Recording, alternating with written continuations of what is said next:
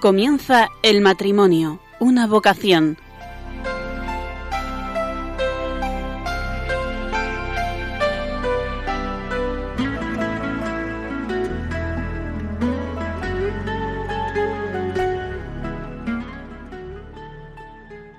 Buenas noches, queridos oyentes de Radio María. De nuevo compartiendo con todos ustedes. Les habla una servidora, Yolanda Latre. En este mes de agosto les traemos un programa muy especial. Vamos a volver nuestra vista atrás a este primer curso en Radio María. Hemos, eh, con mucha ilusión, hemos trabajado para traerles retazos de todos aquellos programas que hemos ido emitiendo a lo largo de este curso. Parece que fue ayer cuando nos invitaron a participar en esta gran aventura de Radio María. Y sin embargo, ya ha pasado un curso. Por ello, este programa nos produce una especial ilusión y una especial ternura. Y queremos compartirlo con todos ustedes. Confiamos en que sea de su agrado. En primer lugar, agradecer al equipo de técnicos de Radio María su asistencia.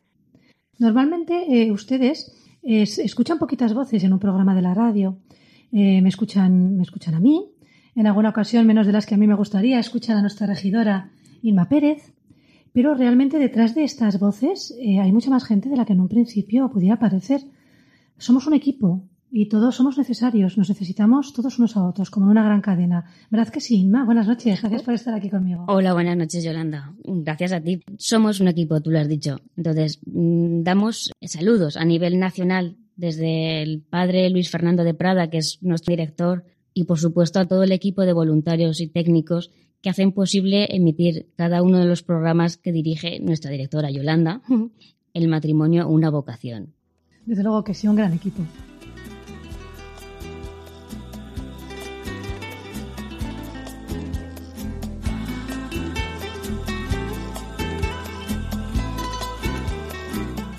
Como siempre, queremos agradecerles su compañía.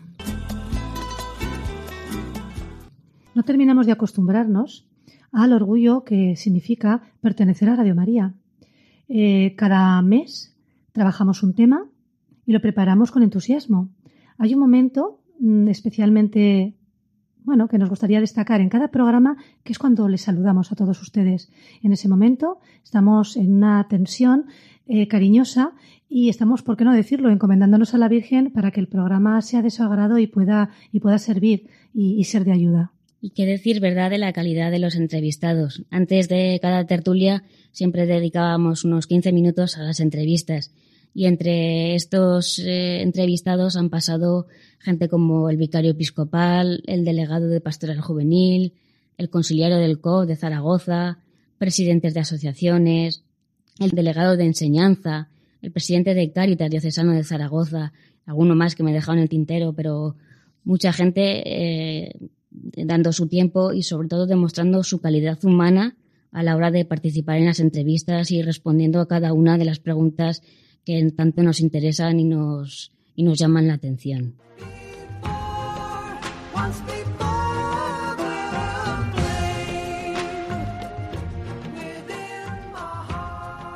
Estamos aquí de nuevo con todos ustedes y con don Santiago Aparicio. Eh, buenas noches, don Santiago. Buenas noches, Yolanda, y muchas gracias por la invitación a compartir este rato con vosotros, con todos, con todos los radioyentes también de, Radio María. Vamos a pasar un poquito a presentar a don Santiago Aparicio. Aquí en Zaragoza es eh, apodado cariñosamente el vicario de la familia. Es un sacerdote comprometido en, vamos, multitud de, temas, muchos de ellos familiares, ¿verdad? Eh, nos constan estos múltiples compromisos apostólicos. Nos gustaría que comentase aquí, ante todos los oyentes, cuáles son. Bueno, antes de, detallar alguno de los compromisos, presentarme como un sacerdote, como un presbítero, como un cura, que dicen algunos, ¿no? Y como cualquiera de ellos, creo que soy alguien entregado, creyente y con mucha esperanza, optimista. Me gusta soñar, me gusta planificar, pero me parece importante traducir estos sueños y estos planes a acciones concretas, a gestos, a pequeñas realidades, por pequeños que sean. Las dedicaciones, pues varias como, como todos los sacerdotes. Soy vicario episcopal en una zona, en el centro de Zaragoza, una zona formada por 25 parroquias, conciliario de una asociación que se llama Acción Social Católica, una asociación muy dinámica, que apoya proyectos sociales, misioneros, que organiza sesiones de formación, que ayuda, que colabora con otras entidades, y párroco. Párroco en una parroquia a las afueras de la ciudad, Santa María. Una zona en expansión, con muchas familias jóvenes, la mayoría de ellas, muchas de ellas, con muchos proyectos, con muchas realidades. Creo que es lo que más me define, el ser párroco, el, el trabajar a pie de calle, en la planta baja de, de la vida de la Iglesia, ¿no? En el trato directo, en el acompañamiento, en la acogida a las personas, a las familias. casi nada.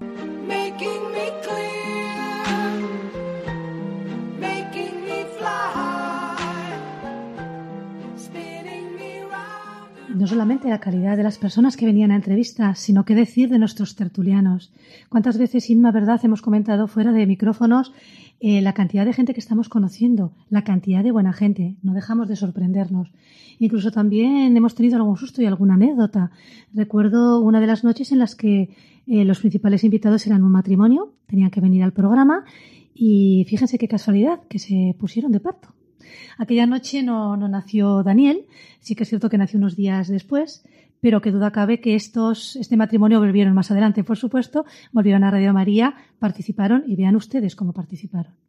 Fue muy graciosa la, anécdota que, nos llamó la atención porque hasta el último momento tenían, además de la bolsa preparada, eh, con las contracciones y diciendo, por favor, no vengáis. O sea, mm, es un momento muy crítico, no vengáis. Y ellos dijeron, sí, sí, que vamos, que vamos. Nada, pues al final tuvimos que pararles y decirles, no vengáis y contamos con vosotros para otro siguiente programa. Esa noche no nació, pero en otro programa estuvieron con nosotros efectivamente.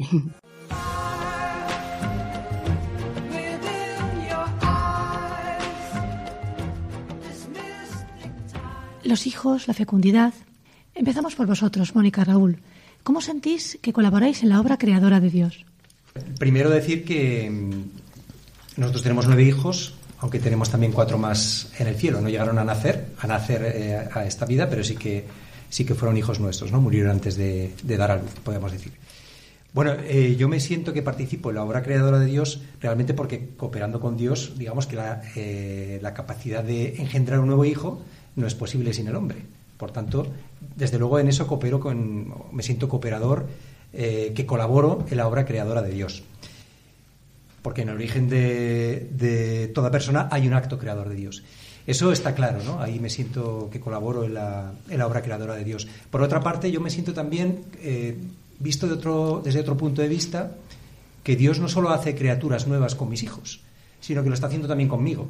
Desde el momento en que yo empecé o que yo me casé, eh, soy una persona totalmente distinta con cada hijo que nace. Antes escuchando al Padre Santiago, que decía que con cada hijo se recorre de nuevo eh, un mismo camino, pero de una manera diferente. Esto es así. Yo no soy la misma persona antes de tener hijos que cuando tuve el primero, que cuando tuve el segundo, que cuando tuve el tercero, que así hasta cuando tuve el noveno. Dios está haciendo en mí una nueva creación. Yo me parezco bastante poco al que era. Una persona muy centrada en mí mismo, egocéntrica, viviendo para mí. Y desde luego los hijos, si algo te dan, es esta apertura a salir de ti mismo. Y esto no es posible por uno mismo, esto lo hace Dios, ¿no? Esta nueva creación en mí desde, este, desde estos dos puntos de vista yo creo que, que contribuyo o Dios hace que yo contribuya a esta obra creadora. Yo recuerdo, permítanme, Mónica y Raúl, que una vez vi una foto vuestra de, de toda la familia, de los once, y me acuerdo que, que, venía, pues eso, que, que pensaba en el Salmo, que muchas veces hemos comentado que se os puede aplicar como, como un guante, ¿verdad? Tu mujer será como vid que lleva fruto a los lados de tu casa tus hijos como plantas de olivo alrededor de tu mesa. Me encanta ese salmo, sí, sí, porque es tal cual, ¿no? Además, sobre todo los domingos que, que nos juntamos todos a comer, ¿no? Porque otros, entre semana, por los horarios, pues es difícil estar todos a la vez. Y sí que muchas veces pienso en este salmo, ¿verdad? Cuando veo a, todos mis hijos alrededor, aunque la situación no suele ser idílica, porque normalmente uno tira el plato, el otro... Pero en fin, yo sí que me siento también eh, colaboradora con, con la creación de Dios pues muchas veces también tengo que decir, ¿no? Pues que, que, Dios se sirve de mí como instrumento, pero yo muchas veces pues no, mm, no, he sido partícipe así de decir, pues yo me lanzo, ¿no? Y, quiero otro hijo, y quiero otro hijo, sino que Dios ha servido de mí, ¿no? A veces en contra de mi voluntad.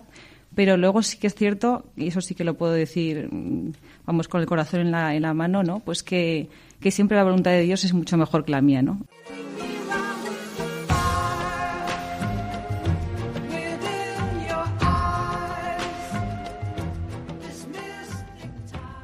Algo a lo que nos va a costar acostumbrarnos es la generosidad de nuestros tertulianos. Fíjense cómo compartir experiencia, cómo compartir vida realmente implica una gran sinceridad y una gran generosidad. María Rosa, ¿qué nos tendrías que decir sobre Dios como dueño de la vida? Pues que hace lo que quiere, con quien quiere y cuando quiere.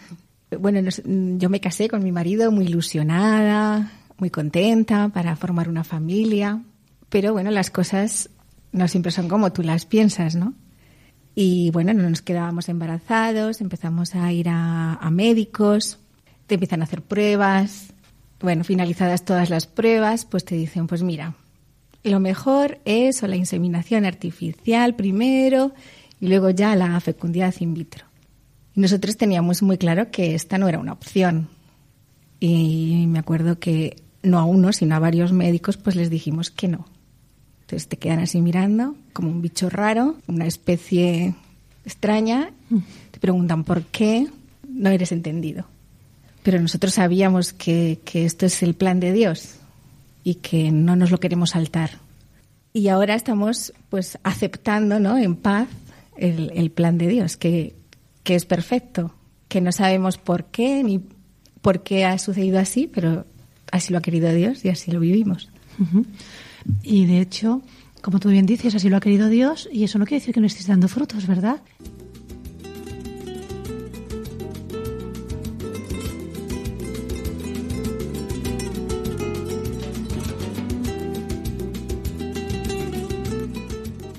Muchas veces se habrán preguntado eh, quiénes somos, el equipo que forma parte de este programa. Todos los colaboradores de Radio María somos Iglesia. En este caso, en este programa en concreto, eh, somos parte de un COF diocesano, uno de estos, de estos centros de orientación familiar que pueblan toda la, todo el territorio de, de España. Y de aquí es donde viene este equipo, de un centro de orientación familiar. Eh, por eso hacemos este programa que es llamado El matrimonio, una vocación.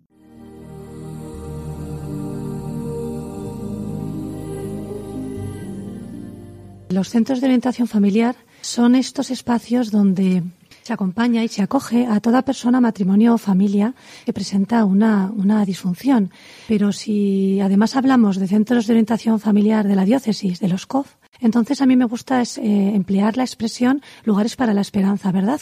Lugares para la esperanza donde se ayuda a conseguir que todo matrimonio y toda familia alcance esa plenitud eh, de vida matrimonial y familiar a la que están llamados. Nosotros sabemos que esto es posible y nuestra ilusión y nuestra ayuda va encaminada a esto. Una imagen para nuestros radioyentes de lo que es un COF podría ser ese brazo profesionalizado o ese brazo más especializado de la Iglesia.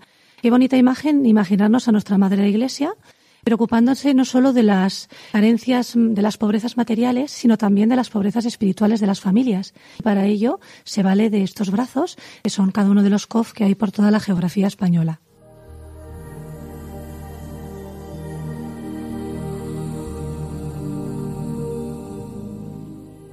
Nos animamos a participar en dicho programa porque en nuestra labor diaria en el COF, en el Centro de Orientación Familiar, hemos podido ir comprobando cómo realmente se puede dar la vuelta a las crisis familiares y se puede realmente ser faro en los problemas que aparecen en las familias y en los matrimonios. En los centros, los COF, los centros de orientación familiar, se convierten, sin pretenderlo, en observatorios privilegiados de la familia. Y esa experiencia hay que compartirla, no la podemos callar. De ahí eh, uno de los principales motivos por lo que nos animamos a participar de esta aventura en Radio María.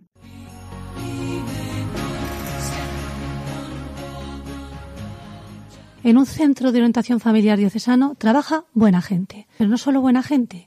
Una de las cosas que a mí más me ha agradado de, de, mi labor como directora en estos años ha sido esas entrevistas particulares con cada una de las personas que querían acercarse a un COF. El descubrir con gozo cómo coincidíamos en sentirlo como una misión. Es decir, claro que es ganas de ayudar a los demás, claro que es un voluntariado, pero es mucho más. Es un apostolado. Lo sentimos como, como un fuego, como una vocación a la que estamos llamados. Esto es una de las cosas eh, que realmente más me ha gustado encontrar. Con lo cual ya tenemos buena gente, gente que vive como misión el ayudar a la familia Y eh, me faltaría por decir gente con una preparación técnica, es decir, aquellos que por su profesión, como puede ser un psicólogo o un trabajador social, pueden ayudar de una forma más profesionalizada a cualquier persona o aquellos otros que por sus estudios en ciencias de la familia, como podría ser, por ejemplo, un máster en orientación familiar, estamos un poquito más capacitados para esta ayuda. No falta en este equipo de personas que trabajan en un COF aquellos profesionales como, como médicos o como abogados que hacen que seamos un equipo multidisciplinar y que son una ayuda valiosísima para complementar nuestra orientación familiar. Y qué decir de aquellas personas que no teniendo una formación específica en familias, eh, no podría un COF eh, desempeñarse sin ellas, pues eh, como puede ser la atención telefónica a las familias o la coordinación de las consultas.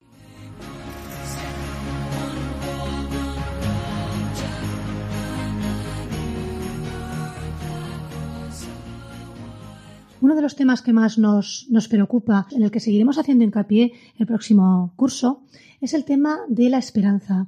Es decir, nosotros somos conscientes de que mm, a raíz de las crisis familiares puede salir, puede salir algo bueno. Y es uno de los, de los temas que más nos gusta siempre tratar, darle la vuelta para verlos en esperanza. El retazo que van a escuchar ahora creo que refleja a la perfección lo que queremos decir.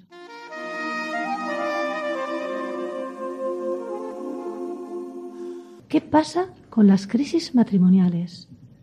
¿Hay que temerlas?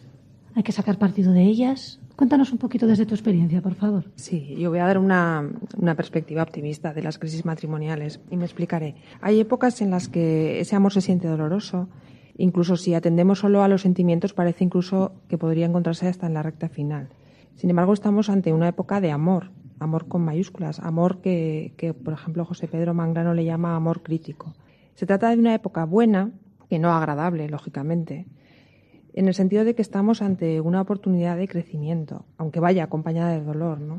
El amor en esos momentos requiere de nuevas entregas y requiere de esfuerzo, requiere de lucha, pero es una, gran oportunidad de ascender en la calidad del amor porque son fuente de vida, en el sentido de que nos den la oportunidad de perder un poco más de, nuestro yo y avanzar hacia una relación más profunda de la que hablaba antes Carlos, ¿no? a un amor más auténtico que se va consolidando con los años. Este dolor, a veces, que, acompaña a las crisis, ayudan a madurar y a la vez luego esa madurez nos ayuda a afrontar mejor los sufrimientos venideros cuando la, sensación de estabilidad en el matrimonio o el sentimiento se ve, se ve afectada, tomar conciencia de, esta situación para mí es una parte muy importante en las, eh, sesiones con los matrimonios, el saber las expectativas razonables que deberían de tener en el otro. A veces nos encontramos con situaciones trampa y están esperando el te daré para cuando tú me des. y se propone, o la propuesta que nosotros hacemos es cambiar este discurso, los deseos de ser mejor para el otro. Por eso eh, requieren de esfuerzos que puedan ser gratos cuando lo que buscas es darte más y mejor y superar ese el doy porque me das y adoptar el doy porque eres tú y no quiero perderte. Estupendo, Marta. Muchas gracias. La verdad es que escuchando, escuchándoos, eh, como todo el mensaje que estáis dando en esperanza, eh, uno puede imaginarse realmente el matrimonio, ¿verdad? unido por un fino hilo que apenas se ve, pero que sin embargo es muy recio.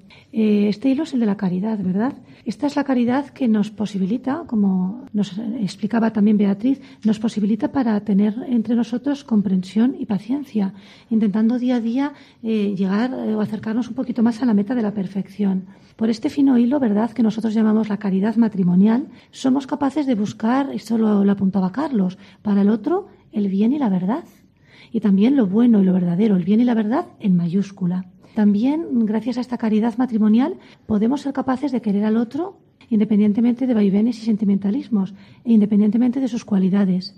Yo recordaba eh, una anécdota que contamos a veces en los cursillos prematrimoniales. No es una anécdota, es, es algo que ocurrió de cómo una persona, pues una, una joven, se casó y cuando volvieron de viaje de novio su marido vino ya por un accidente en una silla de ruedas Realmente esto mm, te pone, este, esta situación, ¿verdad? Realmente te, te pone, te, te plantea, te pone enfrente con lo que es realmente el amor. ¿Lo quieres por lo que te aporta o lo quieres realmente por lo que es, independientemente de sus cualidades? Y siempre que contamos esta, esta historia, pues los novios eh, nos escuchan muy atentos y se dan cuenta efectivamente cómo eh, el amor es algo eh, en, proceso de transformación. No sabemos cómo vamos a estar mañana. También escuchándoos se adivina cómo el, en el amor matrimonial hay como varias vertientes. Por un lado, hay un amor sensible. Hablaba Carlos al principio de él, ese amor erótico. Por otro lado, hay un amor espiritual.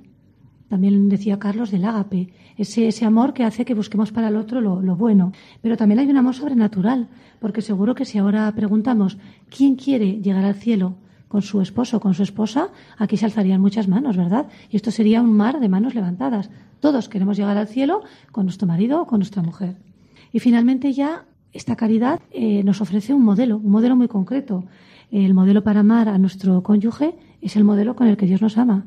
Paciente, tierno, misericordioso, comprensivo, el amor que Dios nos tiene, ni más ni menos.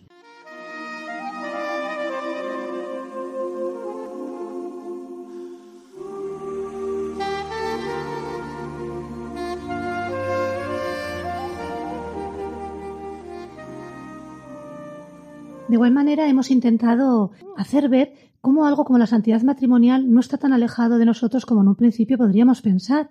Cuando hablamos de santidad matrimonial nos imaginamos a algo inalcanzable, gente que está en un pedestal. No, no, no está tan lejos. Escuchen, por favor. Decíamos que parece como la masculinidad y la feminidad aparecieran confrontadas como consecuencia del pecado original. Carlos, ¿cuál es tu opinión sobre esto? Bueno, yo creo que me preguntas sobre rupturas, desavenencias, ese aislamiento al que a veces pues se lleva a vivir en la convivencia. Eh, es curioso porque San Juan Pablo II hablaba de un método, un método para buscar respuestas, sabiendo que lo inteligente es hacerse preguntas. Las respuestas luego la vida. Pero como acceso a la verdad, el método decía que había que partir de la experiencia y contar con la revelación. Entonces, para responder un poco a este misterio del mal, lo que llamaban antiguamente el mysterium iniquitatis, pues apelamos un poco a la propia experiencia. Ya San Pablo nos decía que es extraña esa ley por la que no hacemos el bien que queremos y nos sale profesionalmente bien el mal que no queremos hacer. Bueno, es curioso, es un misterio. Y eso nos remite al pecado, a un desorden, a una desobediencia. ¿Quién me librará? Bueno, es verdad que siempre tenemos en el corazón aquel, pues el Señor Jesús. En cuanto a las relaciones, a los vínculos, a la convivencia hombre-mujer, pues hay que remontarse al principio. San Juan Pablo II hablaba de esa remisión al principio, a un estado creacional, al paraíso. Estamos todos looking for paradise. Al origen, donde reinaba en ese origen la armonía, la cordialidad, la reciprocidad. Bueno, pues desde la catequesis de la teología del cuerpo, una de las cosas por las que caracterizamos a San Juan Pablo II, junto con los misterios de la luz, que son apasionantes, pues vemos cómo Adán vive tres experiencias originarias fundamentales. Tres. La primera es la soledad. La segunda es la unidad. La tercera es la desnudez. Bueno, lo bonito es que ante la soledad Adán descubre que no es bueno estar solo. Y pone nombre a las cosas, ejerce dominio, se languidece, como si muriese, viene el sueño, el letargo, casi la muerte, hasta que aparece Eva y Eva despierta su libertad. También el problema, es un problema de libertad. El otro no es un límite a mi libertad, sino al revés. El otro me potencia lo mejor de mí para dar lo mejor de mí. Bueno, y se comienza a descubrir Adán ante Eva como un yo ante un tú. Y surge la igualdad en la diferencia. Hasta ahí todo bien. Solo existía un límite que ayudaba al reconocimiento de la criatura para saberse ante el Creador. No comerás del fruto de un único árbol. Bueno, y surge el tentador. Nadie la invitó a esta fiesta y sin embargo ahí está el que acusa, el que divide siempre, el falso que atrae. Y el hecho es que después de la caída, del error, por no saberse vulnerables, limitados, que yo creo que es bonito sabérselo, pues comienza la acusación. Yo no fui, fue la compañera que me diste. Bueno, la cosa es que escondido Adán teme un poco al Señor, no quiere saber de Eva, y vienen las acusaciones, la falta de disculpa hacia el otro, del cariño, y viene la indelicadeza, la división. Eh, la acusación. ¿Y por qué? Bueno, pues de alguna manera hay una pretensión de autonomía. A mí esta palabra me encanta porque me han enseñado a no ser autónomo, porque la autonomía lleva siempre a la autosuficiencia. La autosuficiencia genera soledad, tristeza y muerte. Es todo un declive. Bueno, pues así. Empezaron, pero sin embargo el hombre eh, con el castigo de tener tendencia al dominio de la mujer, que se da mucho y hay que evitarlo, y la mujer sufriendo por la apetencia del hombre, sin embargo cuando todo pintaba mal desde el principio, surge ya un anuncio de salvación. Si nos situamos en los diálogos de Génesis 1 y Génesis 2, Génesis 3 está el pecado y ya enseguida el protoevangelio de la descendencia de una mujer, un salvador. Bueno, y, esa descendencia pisoteará la cochina cabeza de la serpiente y nos llevará a no vivir arrastrados como ella. Bueno, pues lo interesante de esta historia es que donde abundó el pecado, la división, el enfrentamiento, la ruptura y el aislamiento, sobreabunda la gracia. Bueno, y esa es una pasada. Tenemos una victoria que es de Cristo y la podemos hacer nuestra. Y así, con reconciliación, con ayuda, podremos crecer en relaciones interpersonales. Esto es lo que descubrimos eh, pues en Él, en Cristo, la plenitud de lo humano, que nos lleva a vivir en comunión. No a una vida rancia, sino una vida en abundancia, a la excelencia.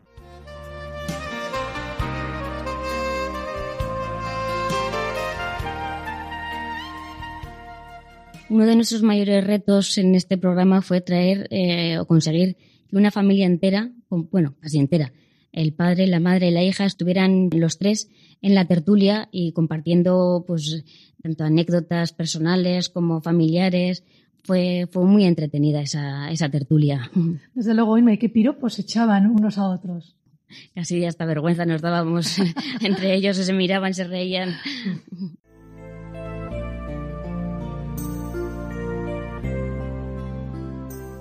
tenemos a un matrimonio. Son, en primer lugar, matrimonio de o sea, padres de familia numerosa. Además, son profesores. Y por si fuera poco, vienen con uno de sus hijos. Uno de sus hijos de 19 años. Pero mejor que pasen ellos a presentarse. Buenas noches, familia. Javier, María Ángel y Teresa, bienvenidos. Hola, buenas noches. ¿Qué tal, Yolanda? Bueno, pues eh, tenemos que presentarnos y qué decir. Esto es un poco difícil. Pues bueno, pues decir primero pues que me llamo María Ángel. Eh, ¿Quién soy? Pues lo primero es que soy hija de Dios, hija de mis padres también, a los que quiero muchísimo, que me han dado mucho amor. Eh, esposa de Javier, que ahora conoceréis y que os daréis cuenta de, de que es maravilloso y madre de tres hijos. Uno de ellos es Teresa. Ella después pues os contará quiénes son los demás. A nivel profesional, pues soy profesora en un colegio, en un instituto de, formación profesional y bueno, pues también trabajamos pues a, nivel apostólico, que ahora Javier os contará un poquito más con detalle. Buenas noches a todos. Eh, bueno, yo me llamo Javier, es nuestra primera vez en la radio, la mía, así que si nos ponemos nerviosos ya nos disculparéis. Bueno, eh, yo he nacido en Venezuela, hijo de padres gallegos emigrantes, llevo aquí en España pues veintipico años. Eh, soy profesor de secundaria, trabajo en la concertada y, bueno, pues eh, muy a gusto aquí en España, siempre he querido venir y la verdad es que me, encuentro eh, muy feliz con mi familia. Teresa, nuestra hija, una de nuestras hijas, se va a presentar. Hola, buenas noches. Yo soy Teresa, tengo 19 años, como ha dicho Yolanda. Y bueno, vengo un poco a hablar de la educación en representación de mis hermanos, también como hija y como estudiante. Eh, estudio Ciencia y Tecnología de los Alimentos en la Universidad de Zaragoza y mis hermanos pues son muy importantes tanto en la educación como mis padres. Mi hermano Carlos hace 21 años ahora en junio y tenemos una hermana pequeña de 8 años. Además, eh, me gusta mucho hablar de educación porque soy monitora en el movimiento familiar cristiano y me estoy preparando, me estoy sacando el curso de monitor de tiempo libre con los escolapios, así que es un tema que realmente me apasiona. Bueno, Teresa, tenía que haber comentado algo, me he olvidado. Nuestra labor apostólica. Nosotros, eh, además de profesionales de la educación, trabajamos en la pastoral familiar. Pertenecemos al movimiento familiar cristiano eh, y colaboramos con la delegación de pastoral familiar en distintos proyectos. Uno de ellos, educación afectivo-sexual, otro de ellos, escuela de familias. Hemos, bueno, pues trabajado con matrimonios en distintos ámbitos y momentos. Y bueno, esa es nuestra, nuestra labor pastoral a día de hoy.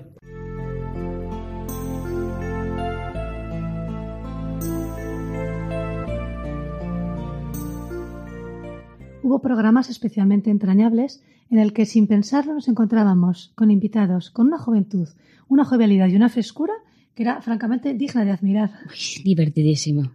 Esa frescura de, de, Adriana, por ejemplo, la chica jovencita que tuvimos, madre de una niña, y en ese momento nos dijo que iba a ser madre del segundo.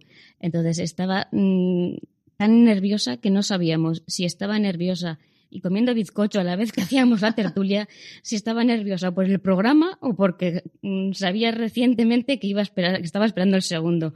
Fue muy divertido. Y la otra sorpresa fue que mm, vino con nosotros también un, joven que, sabiendo que el, programa se titula El matrimonio, una vocación, nos sorprendió que, que nos comentaba que en septiembre iba a empezar eh, sus estudios de teología en el seminario de Zaragoza. Un auténtico lujo, Inma. La mm. verdad es que nos, nos, sorprenden todavía más de los que nos podemos imaginar y cada programa acabamos dando la enhorabuena por unas Sí. cosas o por otras. Hemos aprendido mucho durante este curso, nos lo hemos pasado muy bien en cada ensayo, en cada programa, todo. También hemos tenido algún susto. También, también, decirlo, también. Pero al final se llega a todo. Todo se llega, gracias. gracias a Dios, sí.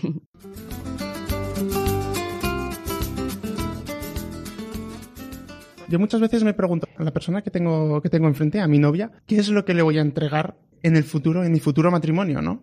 Es decir, el matrimonio se entrega y es entrega total de la persona, ¿vale? Tú dejas de poseerte a ti mismo para darte completamente a tu, a tu cónyuge, de tal manera que es el cónyuge, el cónyuge quien te posee a ti. Y entonces, durante el noviazgo, es interesante hacerse esa pregunta, ¿no? O sea, ¿cómo voy a tratar a mi cuerpo, ¿no?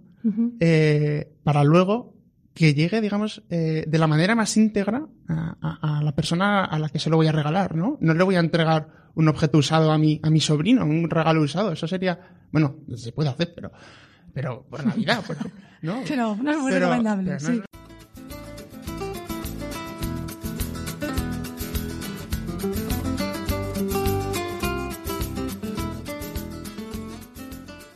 Y yo también quería añadir que, mm, bueno, por propia experiencia, eh, los esposos que rezan juntos, bueno, cuanto más cerca estás de Dios, más amor experimentas y más amor tienes para darle a tu marido. Que sinceramente eso es lo que nos pasa entre mi marido y yo, que cuanto más rezamos, más nos queremos. Es una pasada. Sí, es verdad. Y, y claro, pues más quieres estar con él y pues llega un momento que necesitas entregarte al otro. Entonces, bueno, pues eso, eh, el amor tiene tres caras, la física, la psicológica y la espiritual. Entonces, una forma de mm, como de hacer un mix con, todas, con estas tres caras es hacer que, mm, que el amor se mantenga vivo, que se mantenga viva la chispa, ¿no? Y creemos, por ejemplo, mi marido y yo, que está muy bien crear hábitos de cercanía y pasárselo bien juntos.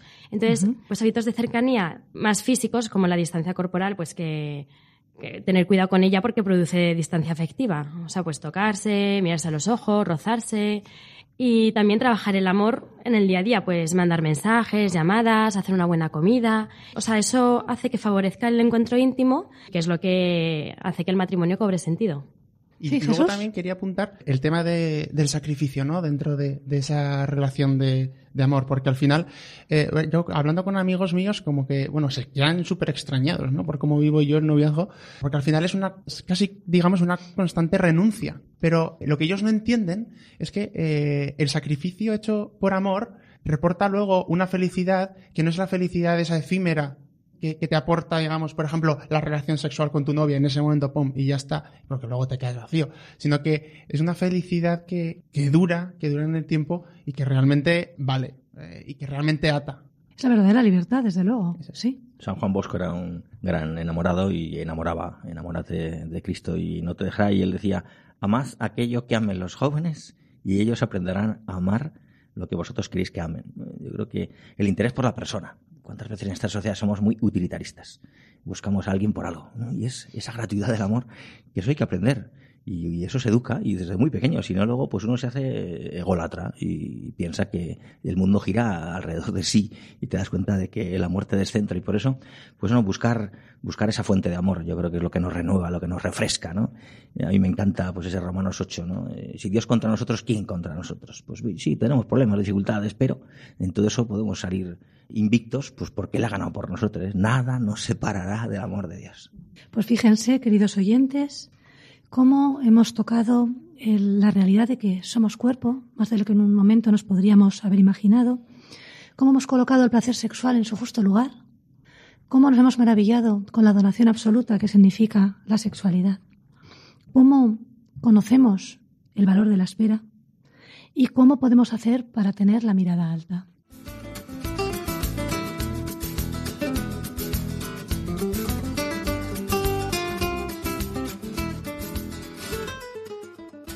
También ha habido algún programa más serio, más profundo.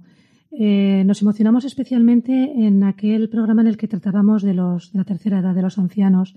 Cuánta generosidad descubrimos en algunos de nuestros invitados. Realmente impresionante.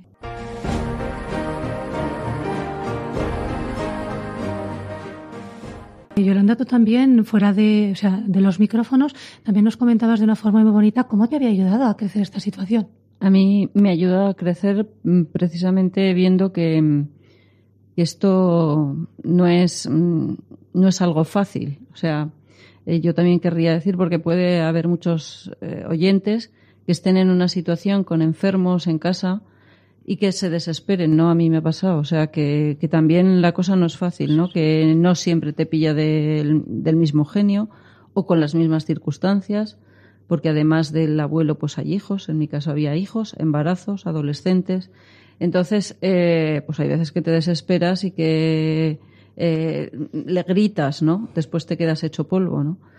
Eh, entonces, a mí me ayuda a crecer sobre todo en la fe, ¿no? En ver que de mí no sale nada bueno, ¿no? Me, me ayuda a ver muchos pecados que, que, pensaba que no los tenía. Y bueno, pues, eh, pues es la realidad, ¿no? El ver que te desesperas, que te sale la ira, que te sale mucha mala leche en momentos determinados, ¿no? Eh, a mí mm, recuerdo que cuando vino mi, mi suegra a vivir con nosotros, yo creía que estaba bien en el tema de la fe, por ejemplo, ¿no? Señor, haz de mi vida lo que quieras y todas estas cosas. Y, y, el Señor dijo, pues toma, y tienes a tu suegra, ¿no? Y, y vi que... además tu suegra. eso además tu suegra, no tu madre. sí, sí.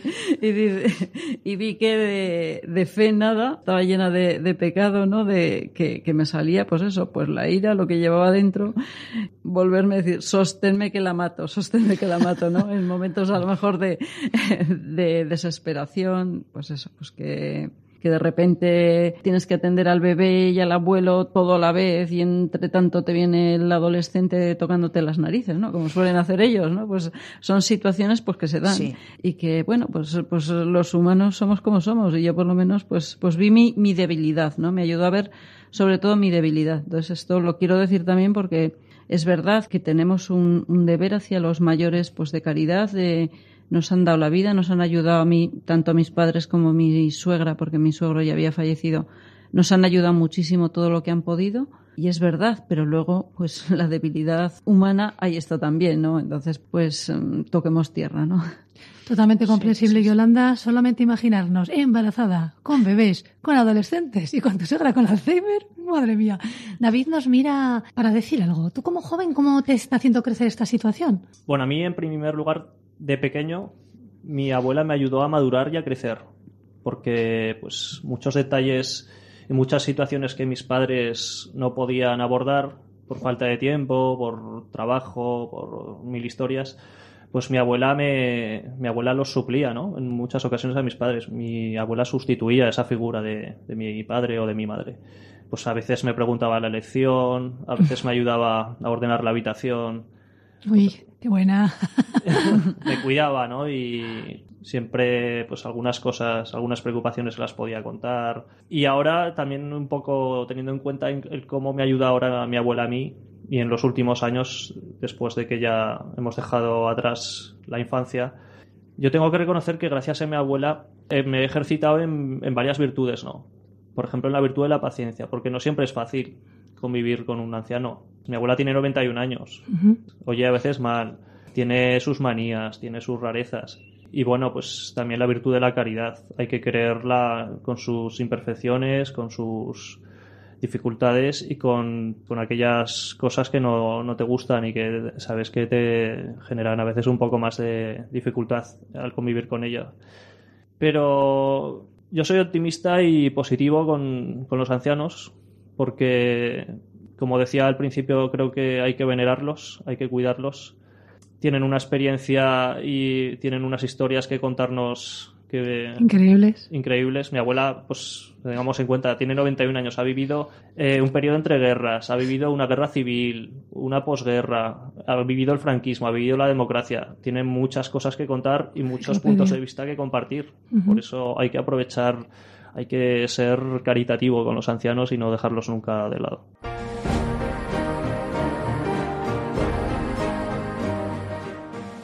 En el último programa que hicimos el pasado mes de julio, tuvimos una intensa y apasionada mesa redonda sobre la exhortación posinodal a Moris Leticia. Se nos quedó corto. Traíamos preparados unos retazos de Monseñor Iceta, que vino a Zaragoza y la verdad es que estuvo, fue una conferencia muy interesante y les teníamos preparados unos retazos en los que resumía perfectamente la exhortación posinodal. Fue tal la, jovialidad de esta mesa redonda que no tuvimos tiempo en aquel programa de poner este, este pequeño resumen de la conferencia y hemos pensado que qué mejor que poderlo compartir con todos ustedes en este momento, en este programa.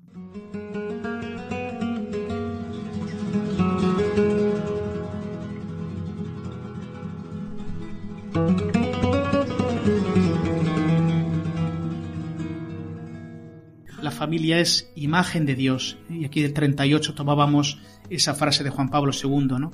que en su misterio más íntimo no es una soledad, es una familia, es una comunión de personas, pues lleva en sí mismo la paternidad y la filiación y la esencia de la familia que es el amor, el Padre paternidad, el Hijo filiación, el amor, el Espíritu Santo. Y ese modo de ser lo ha plasmado, lo ha plasmado eh, eh, en la familia humana. ¿eh? Juan Pablo II decía tantas veces somos icono, imagen de la Trinidad.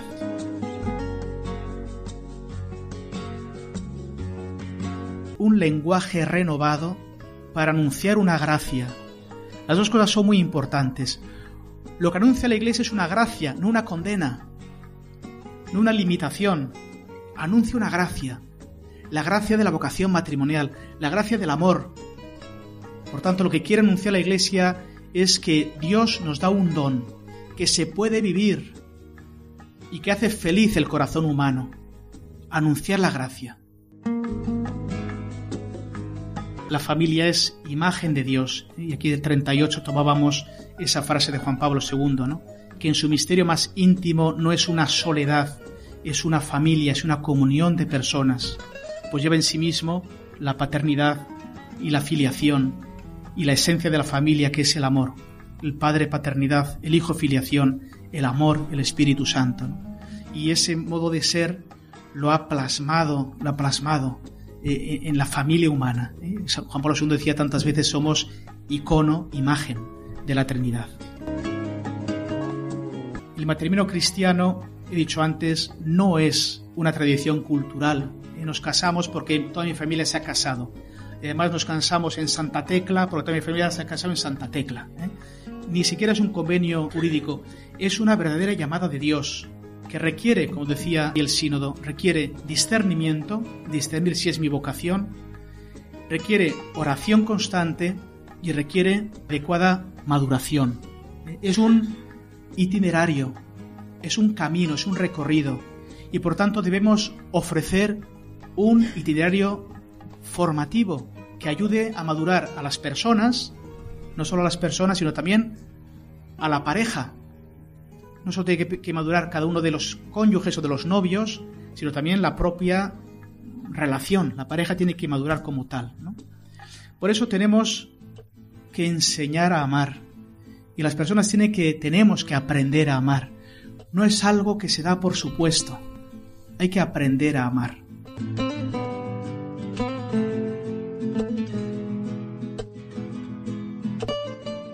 El amor en el matrimonio no es un elemento eh, inmutable. El amor va adquiriendo luego del matrimonio diversas tonalidades. El amor evoluciona. muchas veces, pues las mismas matrimonios no saben comprender el modo que está evolucionando su, su vivencia afectiva. A veces piensan que ya no se quieren porque aparece una etapa nueva del matrimonio. Bueno, hay que acompañar todo esto, ¿no?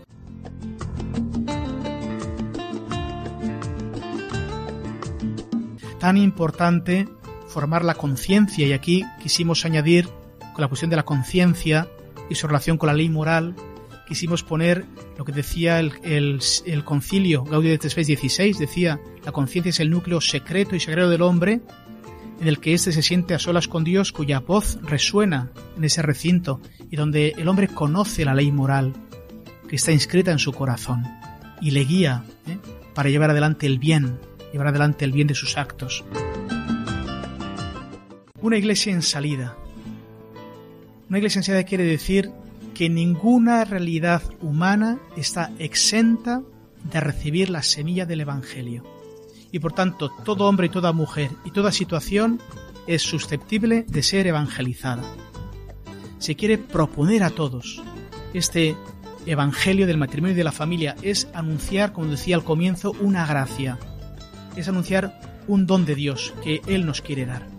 Por eso la pastoral familiar debe proponer con claridad el mensaje del Evangelio sobre el matrimonio, pero también reconociendo pues, elementos eh, positivos que puede haber en muchas situaciones y acompañarlos.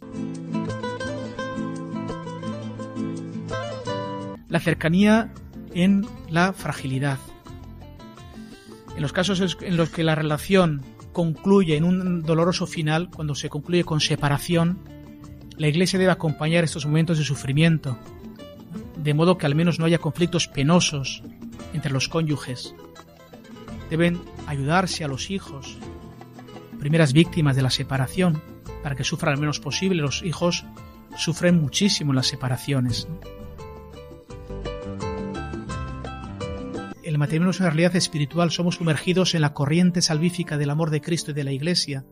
¿no? Por tanto, siempre Cristo siempre es el esposo, siempre. Y es el que siempre es fiel.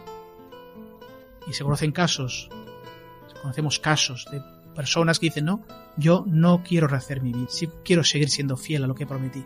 La cuestión de los divorciados vueltos a casar civilmente.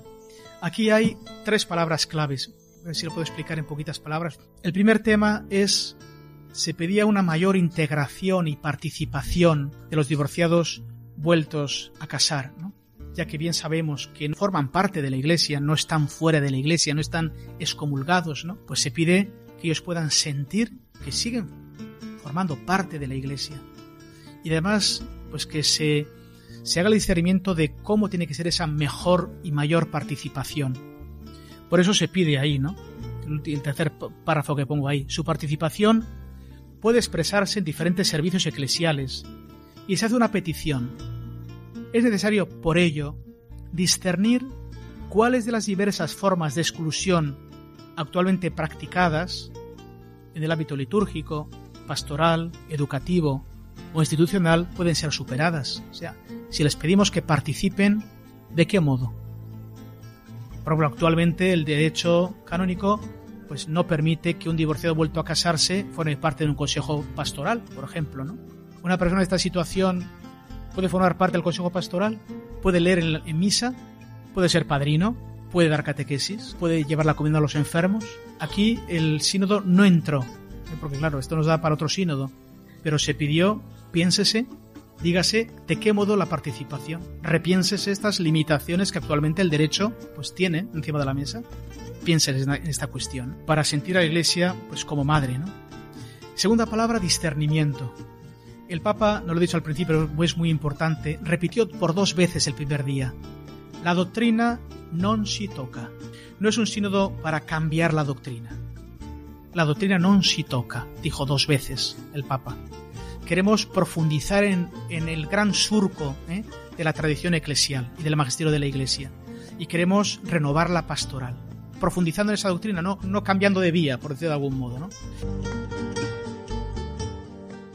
La familia y el matrimonio no solo tiene que ser objeto, ¿eh? objeto del cuidado de la Iglesia, sino que tiene que ser también sujeto de evangelización. Las familias están llamadas a evangelizar. ¿eh? Y por eso, en primer lugar, la familia no puede evangelizar si ella misma no es evangelizada. ¿Cómo las familias son evangelizadas? ¿Cuál es la misión de la familia? Pues primero, la familia abarca la unión fecunda de los esposos. Por así decirlo, cada cónyuge es catequista del otro. Segunda, la educación de los hijos. ¿Quién educa a los hijos hoy en día en la fe, en la familia? Bien sabemos que muchas familias se ha claudicado de enseñar a la fe a sus hijos. Entonces hoy en día ¿quién, ¿quién, educa a los hijos en la fe? Muchas veces han sido los, los abuelos.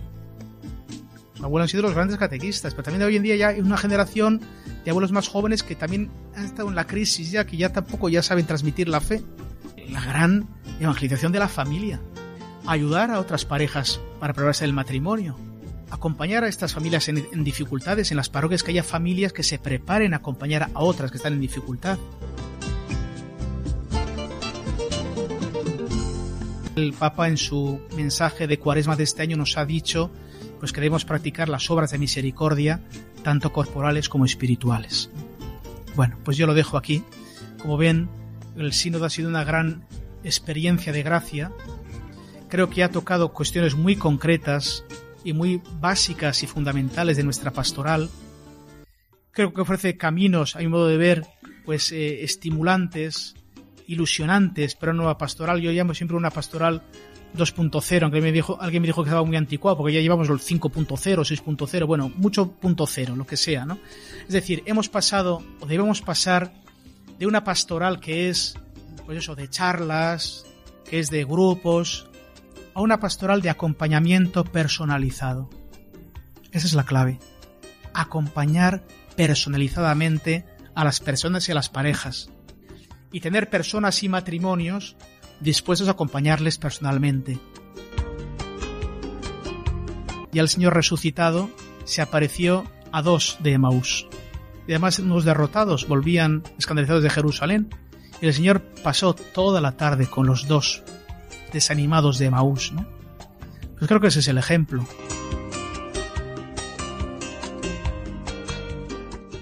Hemos llegado al final de nuestro programa, queridos oyentes. Queremos agradecerles su compañía. Hemos eh, recordado todo un curso y les invitamos a compartir con nosotros otro nuevo curso. Volveremos en septiembre con temas referentes al matrimonio y a la familia. Ya saben que nuestras claves son la esperanza, la santidad y el convencimiento basado en la experiencia de que en la vida matrimonial y familiar es posible la plenitud y por ende la felicidad. Muchas gracias. Recuerdo el correo electrónico de, de nuestro programa por si quieren dejar alguna pregunta, lo que quieran. El matrimonio, una vocación 1 arroba radiomaria.es. Muy buenas noches y hasta siempre.